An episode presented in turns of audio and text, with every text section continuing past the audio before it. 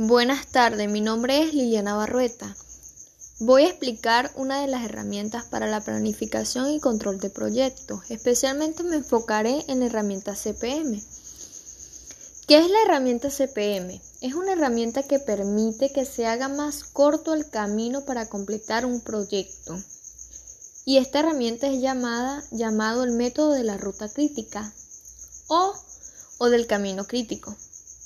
Este es un algoritmo utilizado para el cálculo de tiempos y plazos en la planificación de proyectos.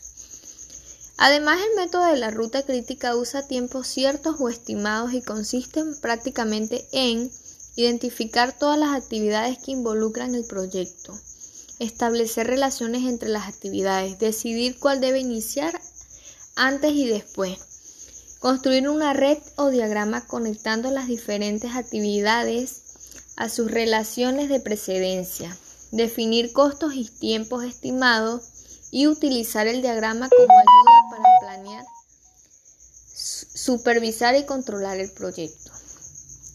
Por otro lado, existen dos redes dentro del método de la ruta crítica. El diagrama de flechas que consiste en elaborar una red o diagrama en la que muestra todas las actividades pertenecientes a la elaboración de un proyecto es decir, muestra una secuencia lógica, y redes de precedencia, donde las actividades se presentan en los nodos y las flechas y sirven únicamente para conectar actividades, así como especificar el tipo de relación entre una y otro.